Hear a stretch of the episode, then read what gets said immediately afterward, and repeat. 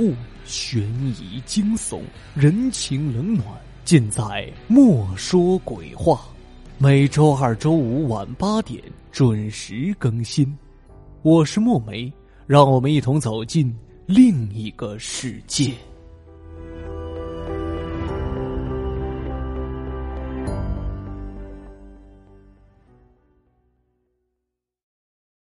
本期悬疑篇故事的名字叫《跛子之死》。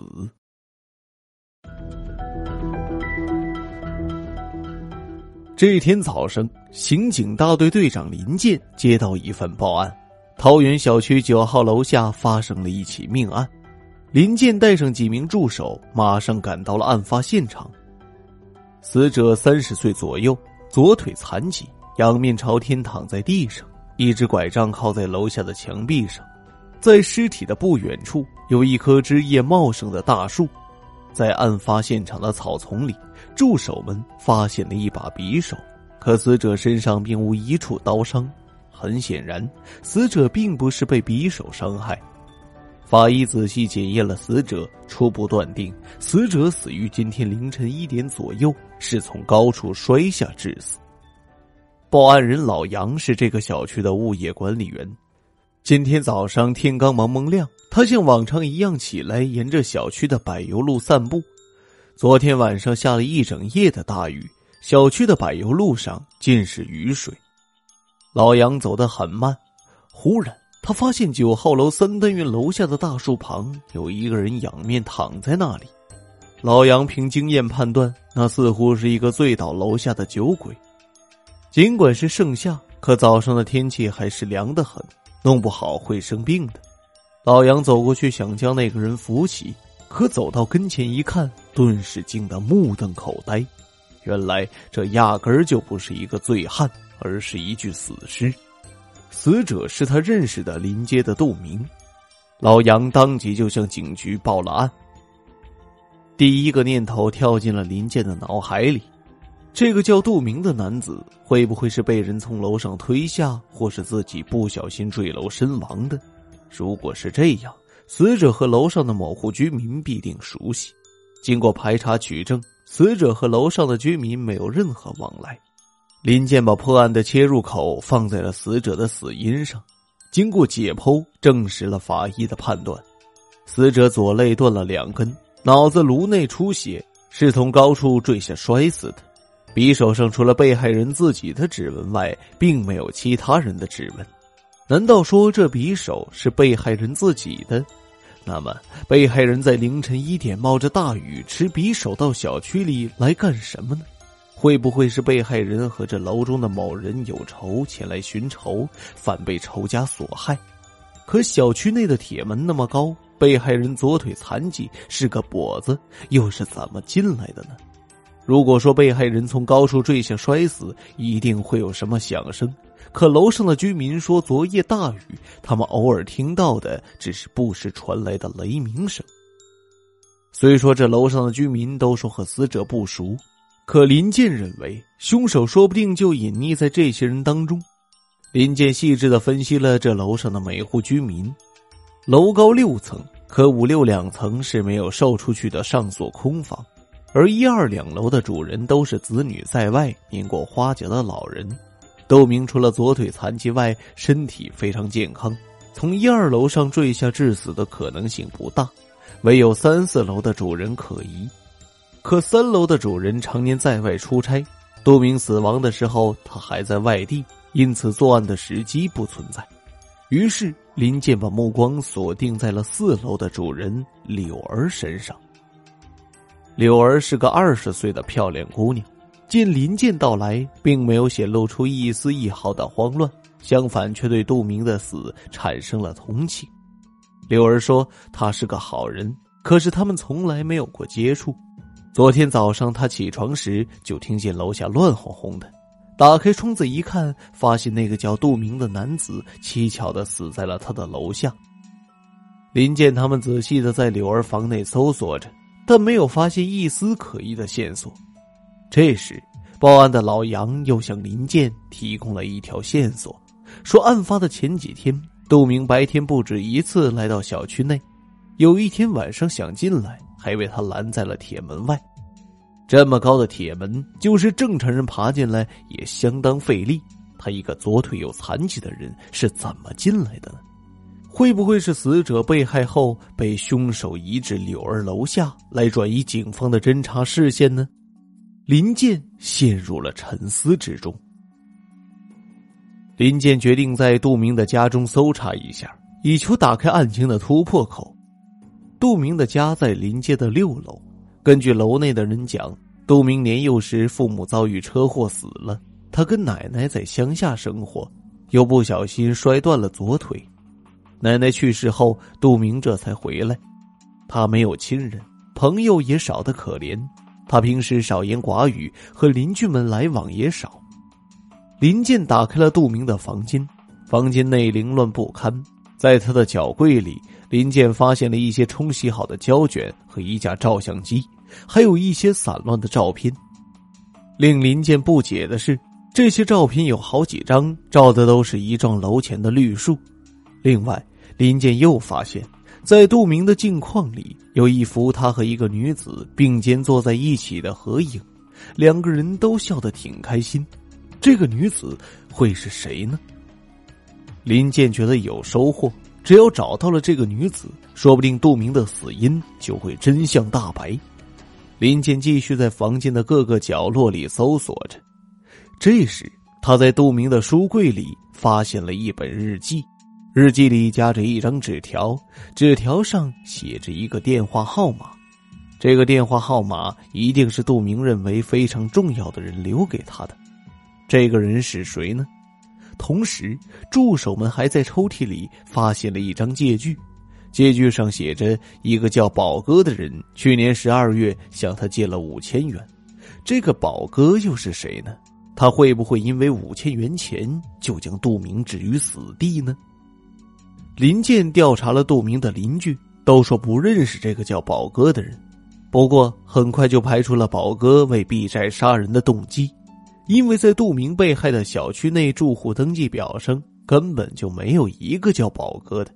再说，因为五千元钱就杀害一个人的可能性不大，倒是杜明对门的一个叫池田的老人为林健提供了一条线索：一个身材苗条、长相清秀的留着长发的姑娘曾经找过杜明几次，他记得很清楚。姑娘来的时候误认为他们家就是杜明家。因此，这姑娘给他留的印象很深。林健将照片拿到池田面前，池田当场认定这姑娘就是常来找杜明的那个女孩。这时，助手们又在杜明书架上一只书箱里发现了一沓杜明写给一个叫小梦的情书。令林健大惑不解的是，信封上没有地址，却都贴上了邮票。这些情书写的情真意切。看得出杜明对这个叫小梦的女人爱恋之深，这个叫小梦的女人会不会就是照片上的那个漂亮姑娘呢？日记里那张纸条上留下的电话号码会不会就是他留下来的？抱着试试看的想法，林健拨通了这个电话。接电话的人告诉他，这是大鹏小学教务处的电话。林健就说找小梦。对方说他们这儿没有叫小梦的人，然后就把电话挂了。林健觉得很奇怪，他决定和助手们去大鹏小学核实一下，看看教师们认不认识照片上的姑娘。大鹏小学离这儿大约有四十公里，半个小时后，林健和助手们来到了大鹏小学。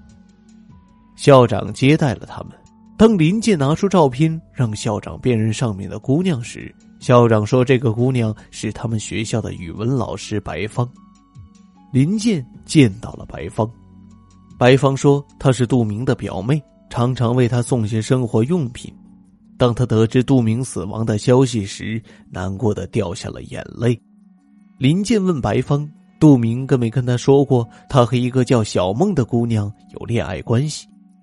白芳想了想，说：“他从未听表哥提起过。”白芳还说：“那个叫宝哥的借款人是他哥哥，他哥哥年前去了上海，过几天就会回来。”回来的路上，林健就在想，杜明写信的那个叫小梦的女人会是谁呢？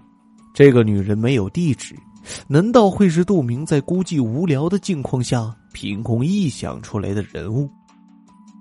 回到警局，助手告诉他，那些胶卷已经洗出来了。林健一看，相片上都是一个坐在窗口的漂亮姑娘，或侧影，或正面。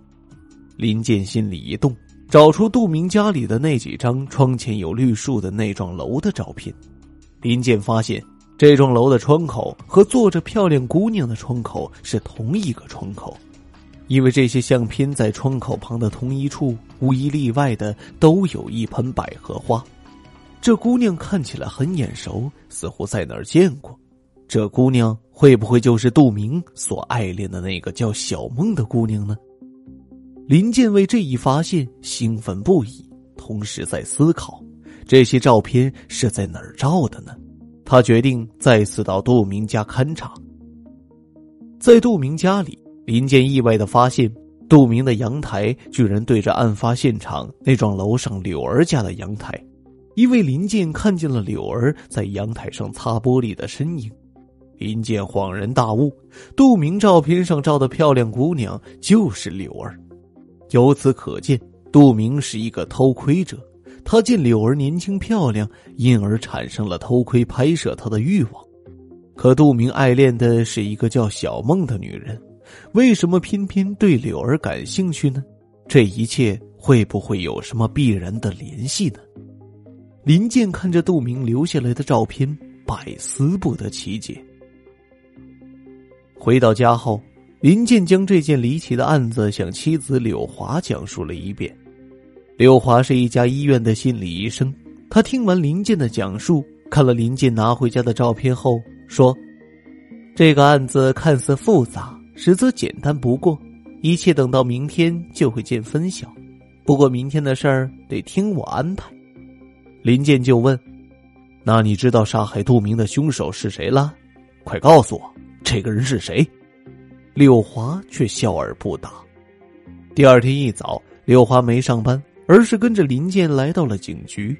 到了案发现场，柳华让一位警员爬到树上，看看有没有树枝被利刃砍过的痕迹。林健问：“柳华，你让警员上树干什么呀？”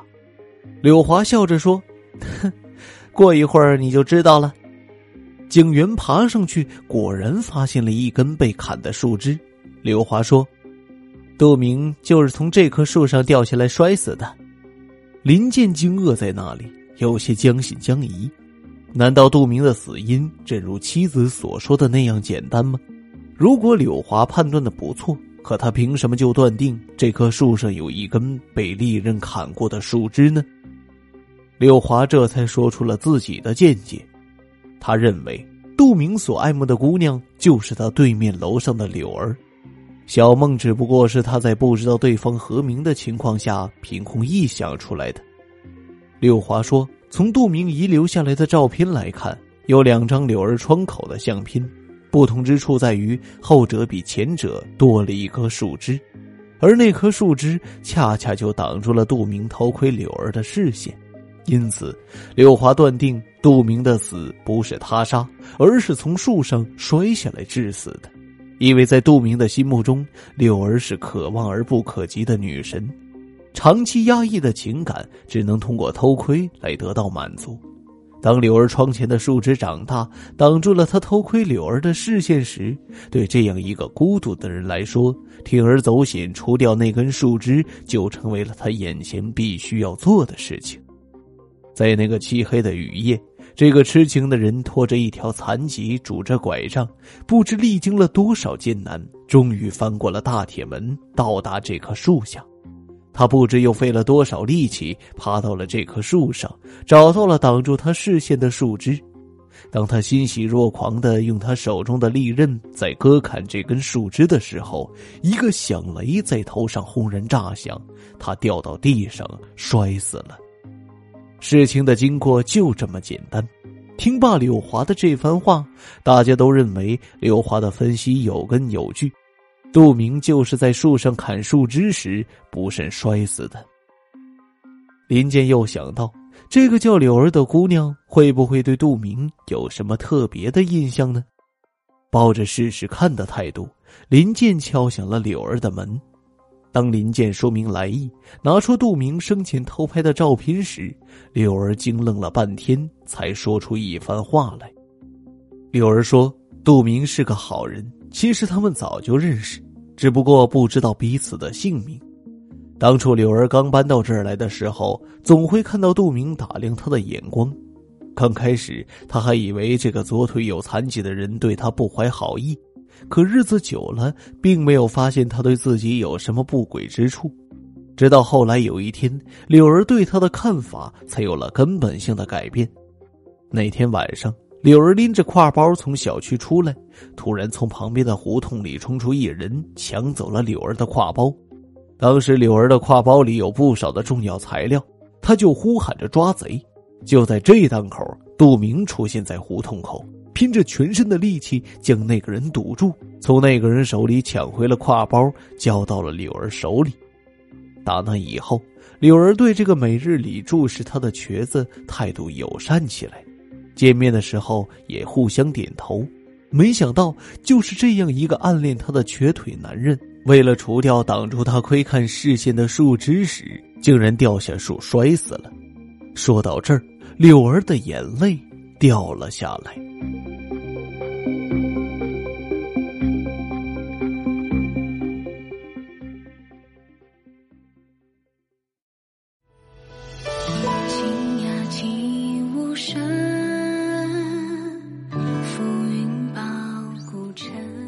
听众朋友。跛子之死播讲完了，感谢您的收听。如果您喜欢这一栏目，欢迎您在各平台的订阅关注，有更多好听的故事等待你的发现。我们下期节目再会。